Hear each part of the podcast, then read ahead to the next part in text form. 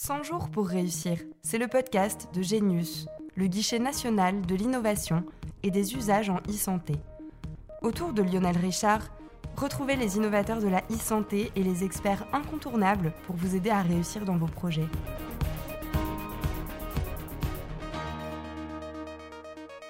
Bonjour à tous, vous écoutez 100 jours pour réussir, le podcast à destination des innovateurs et entrepreneurs dans le numérique en santé, mais aussi de toute personne curieuse de ce domaine.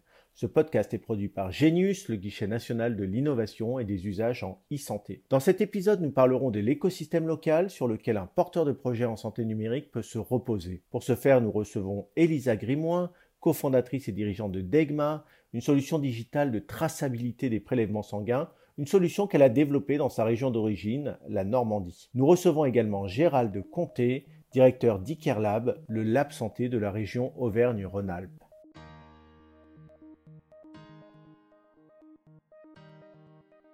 Elisa Grimoin, bonjour, merci d'avoir accepté de partager avec nous votre expérience. Pouvez-vous tout d'abord euh, nous présenter votre formation et votre parcours? Donc en effet, je suis originaire de Normandie euh, et j'y ai fait toutes mes études. Euh, j'ai commencé par une licence et un master de biologie avec une spécialité en neurosciences.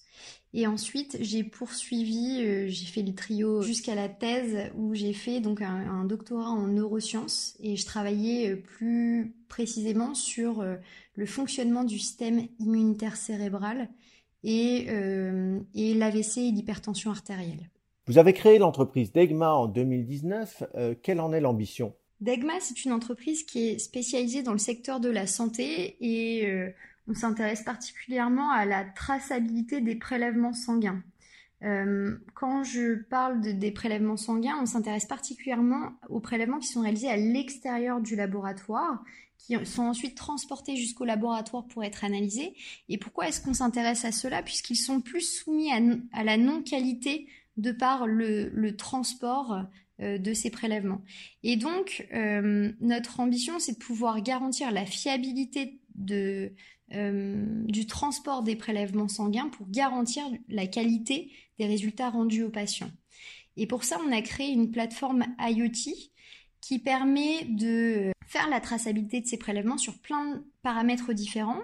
Euh, ça va de la traçabilité des, informations liées au prélèvement, par exemple, qui est le patient, la prescription, le numéro tube, par exemple. Euh, mais ça s'intéresse aussi à la qualité du transport. Par exemple, quelle est la température pendant euh, la température de, l'environnement du tube pendant son transport, quels sont les délais de transport, qui sont les acteurs? Et l'objectif donc c'est de pouvoir euh, garantir que les conditions sont rassemblées pour euh, garantir le système de santé. Donc notre ambition c'est bien sûr d'adresser le marché européen, enfin d'abord le marché français puisque il est soumis en fait à une norme internationale, la norme ISO 1589 auxquels les laboratoires de biologie médicale doivent se conformer pour garantir donc la qualité de la santé en France. Mais ça, c'est aussi valable à l'étranger, notamment en Europe, pour lequel euh, il y a ce besoin de traçabilité des prélèvements sanguins. Vous êtes originaire de Normandie et vous avez créé votre entreprise dans votre écosystème euh, régional. Cela a commencé, je crois, par un Startup Weekend. Pouvez-vous nous raconter comment ça s'est passé? On était 11 et en fait, j'ai proposé un projet. Il se trouve que euh, il a été sélectionné, qu'on a monté une équipe et qu'on a planché sur le sujet pendant trois jours et que c'était vraiment exceptionnel. Ça m'a vraiment donné le goût de, de me dire, mais peut-être que maintenant je suis grande et peut-être que maintenant je peux monter ma boîte. Et dans le cadre de Startup Weekend, il y avait l'écosystème de l'innovation. Donc Normandie Incubation était présent euh, lors de ce Startup Weekend. Et puis en discutant avec eux, ils m'ont parlé du programme Stern. Le principe, 10 entrepreneurs qui arrivent avec un projet vraiment à l'étape d'idéation. Hein, euh, ça, peut être vraiment le tout début du projet. 10 entrepreneurs de, de, plein de milieux différents sur des sujets très différents qui se rencontrent une fois par semaine pendant trois mois avec un expert sur un sujet lié à l'entrepreneuriat. Et le but, c'est en trois mois de pouvoir aborder tous les sujets liés à l'entrepreneuriat.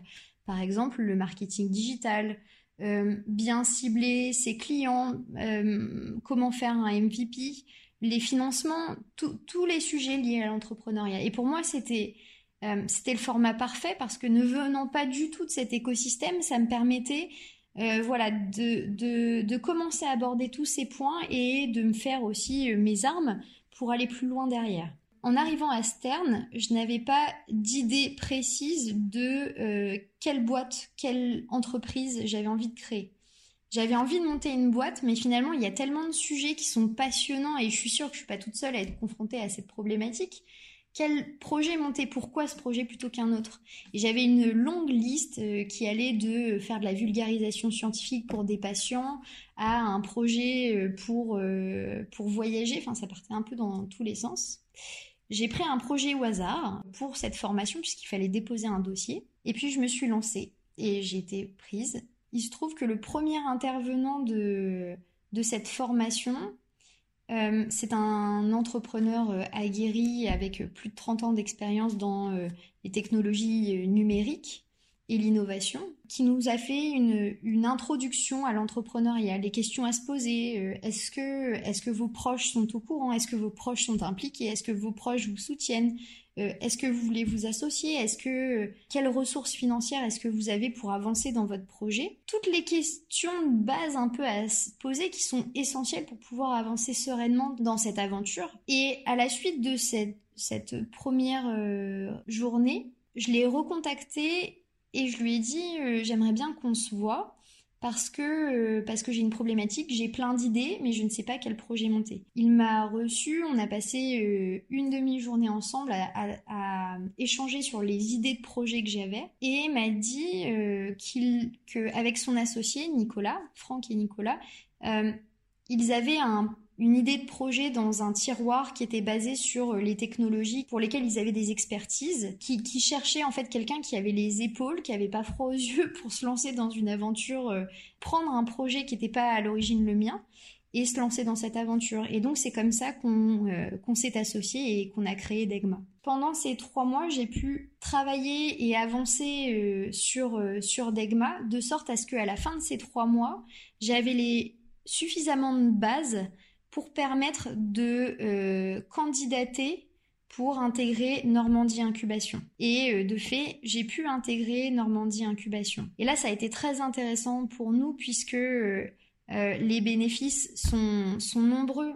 Notamment moi, j'ai pu bénéficier d'un accompagnement d'experts sur plein de sujets différents, sur marketing digital, la com, les fameux sujets dont on a parlé tout à l'heure. J'ai pu bénéficier d'une avance remboursable de 20 000 euros, de locaux d'un écosystème et ça c'est vraiment très important puisque euh, il y a les autres entrepreneurs de, l'incubateur euh, avec qui on peut échanger parce qu'on va être confronté aux mêmes problématiques et ça c'est vraiment très important de ne pas s'en sentir seul.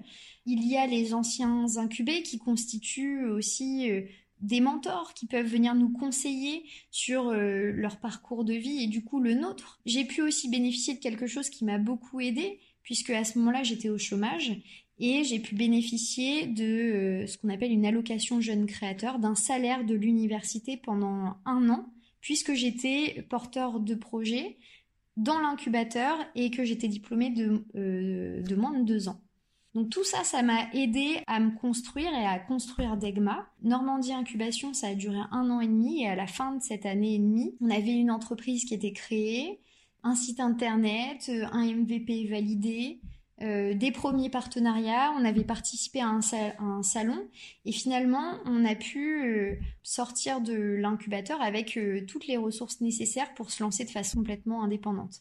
Ce qui a été très important aussi, c'est que Normandie Incubation a été une porte d'entrée vers des, des d'accompagnement financier. Par exemple, on a euh, dans euh, l'écosystème normand euh, et notamment le Calvados, Initiative Calvados, qui nous a soutenus avec un prêt de 30 000 euros, un prêt d'honneur de 30 000 euros. BPI France qui nous a soutenus avec la bourse French Tech, 30 000 euros aussi. Donc ça permet de démarrer et de faire les premiers investissements, de pouvoir démarrer la commercialisation. Et quand on est au début de ce type de projet, c'est vraiment très important ce qui a été, euh, si je parle de l'écosystème autour de nous, on s'est appuyé sur un laboratoire, euh, un laboratoire normand pour euh, pouvoir commencer à avoir des échanges autour de nos produits, d'avoir des retours, pouvoir mettre en place des expérimentations, ce qui est vraiment très très important quand on est là encore au, début d'un projet, et construire un produit qui qui soit en adéquation parfaite avec le besoin du marché. Et la proximité géographique facilite énormément les rencontres. On peut aller au restaurant, on peut, on peut prendre un café, on peut créer des relations bien plus fortes qu'à distance, je pense. On voit donc bien le rôle central qu'a joué euh, Normandie Incubation, mais il y a eu aussi la ville de Caen qui vous a permis de trouver vos locaux, le pôle de compétitivité TESS de Normandie, la French Tech Normandie également, l'initiative Calvados que vous avez évoquée, Normandie Santé, la BPI et son antenne locale. Euh, de nombreuses structures vous ont donc aidé. Quand on veut créer son projet, comment fait-on pour connaître les services et dispositifs disponibles autour de soi, pour savoir à qui s'adresser et surtout pour comprendre qui fait quoi?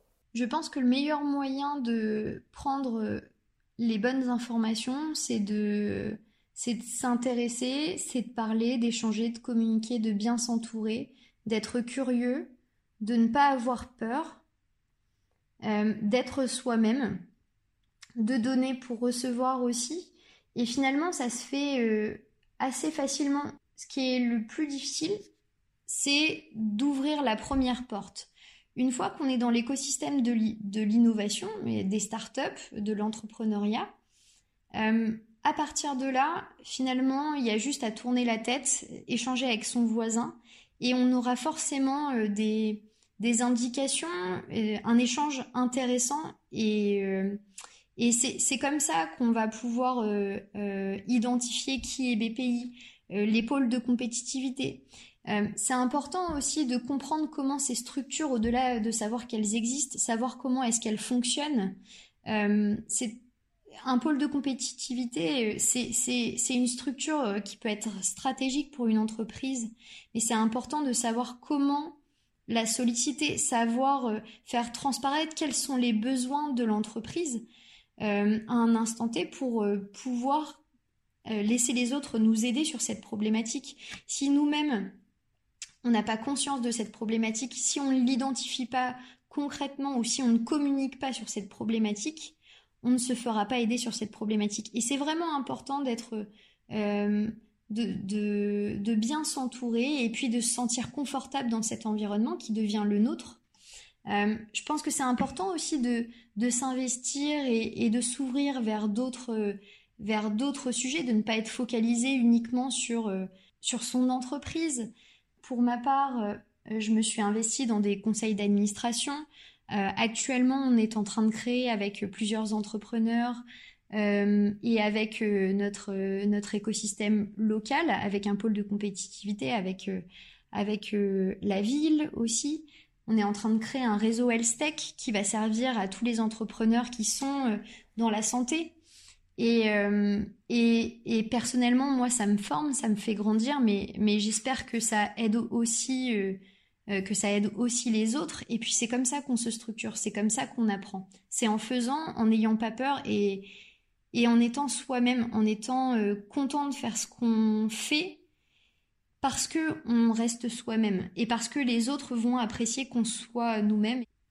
Pour conclure, Elisa Grimoire, quel conseil donneriez-vous à un innovateur en santé numérique qui aimerait bénéficier du meilleur de son écosystème local? C'est important évidemment euh, euh, de passer euh, la plus grande partie de son temps sur son produit, sur son marché, sur la commercialisation. mais c'est important aussi de dédier du temps à son écosystème, à son environnement, à son réseau. C'est le meilleur moyen d'avoir les bonnes informations, euh, d'avoir euh, des retours d'expérience qui nous permettent d'aller beaucoup plus vite et beaucoup plus loin, de ne pas faire les mêmes erreurs que les autres. Euh, donc bien s'entourer, vraiment, ça c'est important. Avec ses associés aussi, de ne pas être tout seul, de, de s'entourer d'autres entrepreneurs qui sont au même stade que nous et de s'investir dans son environnement pour pour apporter aussi euh, des, retours d'expérience, de l'expertise, de l'expérience aux autres, parce que c'est normal que ça ne soit pas à sens unique. Je pourrais aussi ajouter que, c'est la, la sincérité de notre curiosité qui, euh, permet de recueillir les bonnes informations et de bien s'entourer, de ne pas être seul et de prendre beaucoup de plaisir à ce qu'on fait parce que si on... Ça m'est arrivé de vouloir faire tellement bien les choses que j'étais concentrée sur ce... sur euh, le fait de faire correctement les choses plutôt que du plaisir que j'avais à faire mon métier. Et en fait, je pense qu'on n'est jamais aussi bon que quand on fait euh, les choses par plaisir. Donc, euh, de toujours essayer de garder ça en tête. Elisa Grimois, merci pour votre témoignage. Vous vous posez des questions sur comment travailler avec votre écosystème local Élément de réponse avec Gérald Comté, directeur d'ICARE le lab santé de la région Auvergne-Rhône-Alpes. Gérald Comté, bonjour. Pouvez-vous tout d'abord nous présenter votre formation et votre parcours? En fait, euh, je suis de formation euh, scientifique euh, à l'origine. J'ai d'abord fait de la physiologie et puis de la psychologie cognitive pour décrocher un diplôme d'ergonome, d'ergonome cognitif. C'est la première incursion dans le monde de la santé puisque l'ergonomie m'a amené à travailler dans un premier temps au contact de dispositifs numériques, de dispositifs robotisés en l'occurrence dans le champ de la neurochirurgie. Et puis progressivement, dans un environnement un peu particulier, je me suis intéressé à la télémédecine et à l'utilisation des, technologies du digital pour apporter euh, des services euh, au plus près euh, de la santé des, forces armées françaises dans le, service de santé des armées. ça m'a amené au début des années 2000 à d'explorer un peu les, thématiques de la télémédecine. Euh, dans un rôle euh, de, mise en œuvre d'expérimentation, d'expérience terrain, euh, au contact de l'innovation, de cette innovation numérique en santé qui était assez balbutiement, on pourrait dire. et j'ai décidé à un moment donné de, prendre un petit peu de recul par rapport à mes observations, en tout cas mon investissement dans, le champ de la télémédecine pour me concentrer un petit peu plus sur l'étude des processus d'innovation, en l'occurrence euh, en lien avec l'école des mines de Paris, pour comprendre au final qu'est-ce qu'était un innovateur, comment on innovait, quelles étaient les organisations innovantes et celles qui ne l'étaient pas aussi. Et progressivement, ça m'a amené à, me questionner et à trouver un positionnement, un rôle dans le, dans, le processus aujourd'hui euh, de l'innovation en santé et plus particulièrement des technologies en santé c'est vrai que ma, position d'ergonome me facilite d'une certaine façon la tâche en ayant euh, peut-être un regard aiguisé sur le, la technologie, mais aussi un regard sur l'usage, sur les, usages que font euh, les, personnels de santé et les patients des, technologies euh, de santé qui sont aujourd'hui quasiment notre quotidien. on l'a encore vu dans la crise sanitaire récente. Vous dirigez ICARLab, pouvez-vous nous en présenter la genèse et les principales missions? iCareLab, c'est une initiative assez récente au final qui a été prise sur le territoire Auvergne-Rhône-Alpes, euh, qui en fait euh, prend son origine dans, une, dans un, une dynamique de type cluster, puisque iCareLab Auvergne-Rhône-Alpes est né euh, du cluster iCare qui a, qui a été lancé en début des années 2010 par la région Auvergne-Rhône-Alpes. L'objectif initial du cluster iCare, c'était d'apporter des services euh, et de la, des actions au bénéfice des, acteurs euh, industriels de la filière des tech santé, donc dispositifs médical, numérique pour la santé, des actions euh, qui s'apparentent à des actions de type pôle de compétitivité. je sais qu'aujourd'hui, toutes les régions françaises sont dotées de pôles de compétitivité, de clusters qui apportent des services pour favoriser la compétitivité des entreprises. Donc on a on a œuvré pendant une dizaine d'années euh, au contact des entreprises pour apporter euh, des services autour de l'innovation, le développement des entreprises, le, réglementaire, l'international. Et puis d'un commun accord avec les partenaires euh, locaux, les parties prenantes, comme on dit, de l'écosystème, fin de 2020, on a décidé de faire pivoter l'initiative historique iCare Cluster en iCare Lab, qui est en fait une structure associative, qui reste une structure associative, dans laquelle on retrouve à présent en plus des industriels, euh, des institutionnels. Donc, on a euh, plusieurs institutionnels du territoire qui, sont maintenant présents au conseil d'administration. Le, le, pôle de compétitivité Lyon Biopôle, qui, est notre, euh, était notre homologue, on va dire, sur les, champs de la compétitivité et des clusters historiques sur ce thème-là. Et puis, surtout, des acteurs de santé. Alors, quand je dis des acteurs de santé, ce sont des établissements ce sont aussi des communautés de territoire, les fameuses CPTS, hein, euh, qui ont été mises en place récemment. Enfin, en tout cas, la diversité des acteurs de santé, qu'ils soient publics, privés ou euh, à but non lucratif du territoire. Le but d'ICARE Lab, eh ben, c'est de jouer un rôle de, de réseau, d'interface, au contact des usagers du système de santé, des utilisateurs que sont les professionnels de santé, en lien avec les entreprises et les pouvoirs publics qui sont représentés sur le territoire. On apporte globalement plusieurs services, des services tournés vers l'émergence de projets.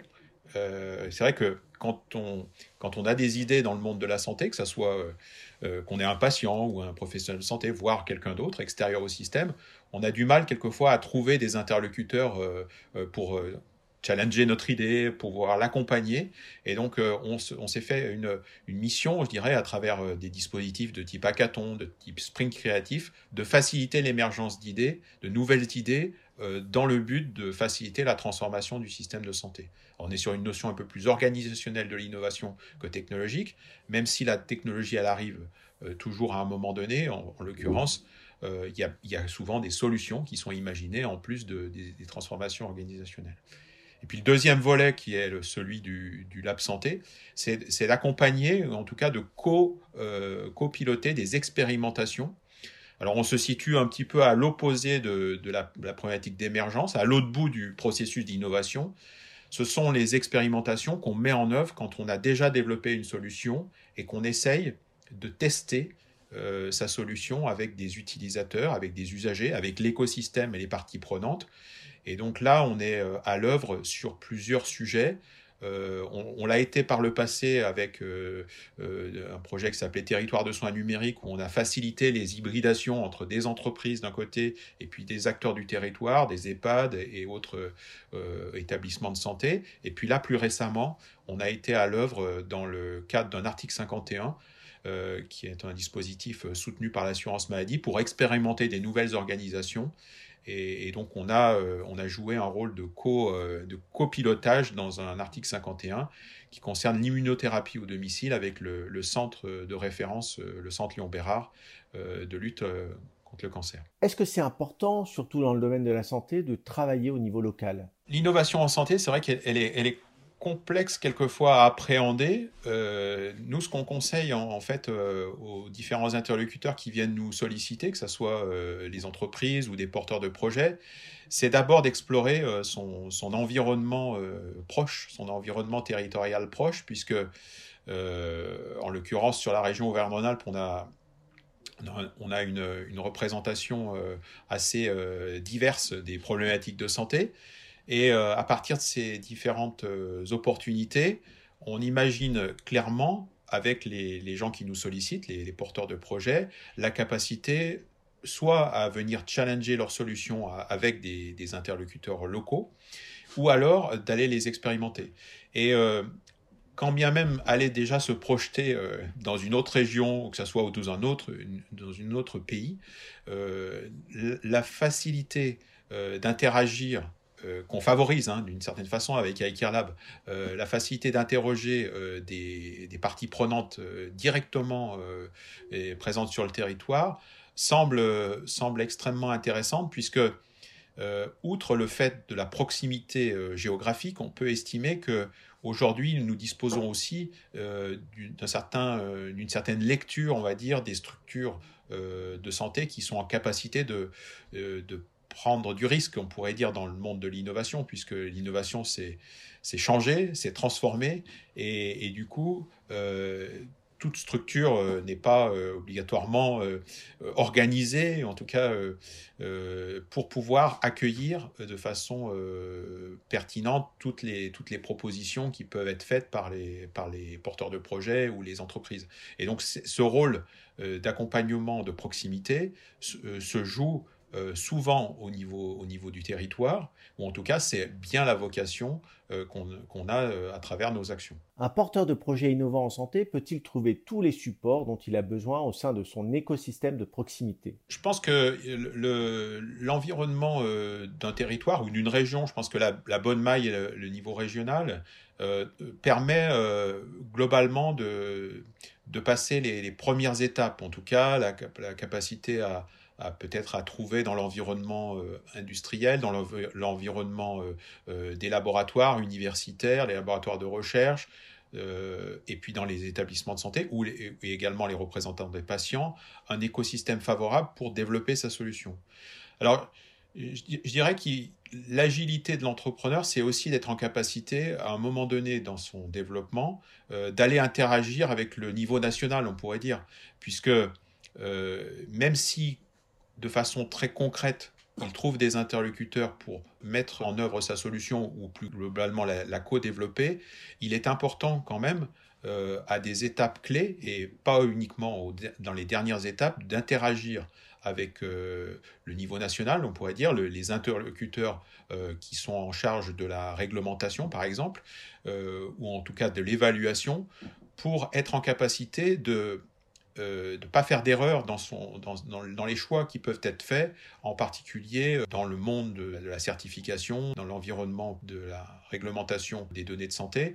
Et donc l'entrepreneur en tant que tel doit faire preuve d'agilité pour, euh, d'une certaine façon, mobiliser son réseau local dans le but de co-développer sa solution, voire éventuellement solliciter euh, des, acteurs extérieurs quand c'est nécessaire, en particulier dans le domaine de la technologie. Euh, il peut y avoir des laboratoires d'excellence qui sont, présents en France ou en Europe.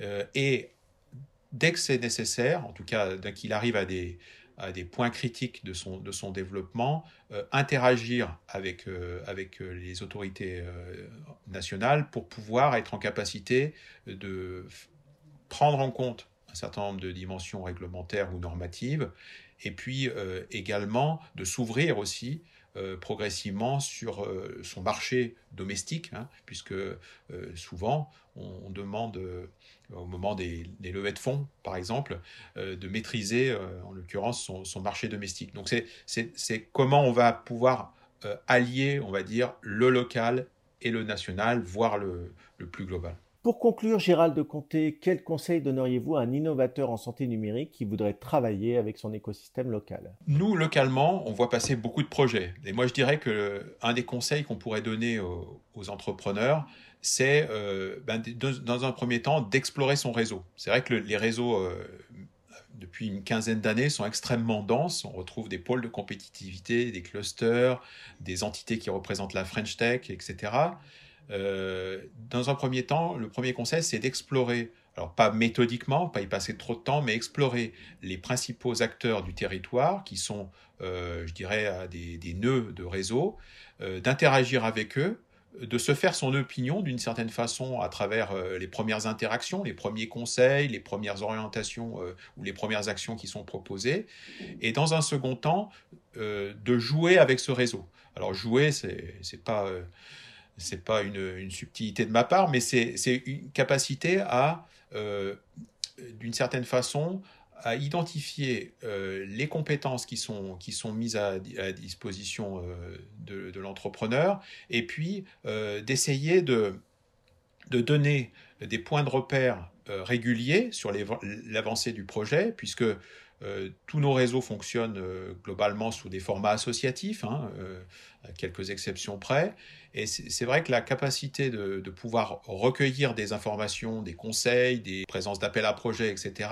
se passe souvent à partir du moment où on donne euh, au réseau. Le réseau peut vous rendre à partir du moment où vous donnez de l'information. En l'occurrence ici, on n'attend pas des secrets euh, de fabrication, mais on attend d'une certaine façon des points de rendez-vous réguliers pour que les acteurs d'interface que l'on est, l'intermédiation, on dira, l'intermédiation de l'innovation, nous puissions renvoyer de l'information, renvoyer de l'information souvent personnalisée, pertinente en fonction de l'évolution du, euh, projet, et d'assurer un maillage suffisamment intelligent pour que toute la connaissance qui, est disponible dans nos, écosystèmes, eh l'entrepreneur puisse en, puisse en bénéficier. Donc c'est comment on joue d'une certaine façon du réseau, comment on l'explore, et comment on va renvoyer de l'information dans le but aussi de, pouvoir capitaliser et de pouvoir avancer faire avancer son projet, passer à une étape supérieure, après maîtriser le marché national et potentiellement euh, européen et mondial. Merci beaucoup pour toutes ces informations et ce retour d'expérience. Notre épisode touche à sa fin. Merci de nous avoir écoutés. Nous remercions nos deux invités pour leur disponibilité. N'hésitez pas à vous abonner au podcast sur les plateformes d'écoute nous vous donnons rendez-vous très bientôt pour un nouvel épisode de 100 jours pour réussir. Celles et ceux qui font la e-santé d'aujourd'hui et de demain sont sur le podcast de Genius. Et toutes les solutions pour réussir sont sur genius.isanté.gouv.fr.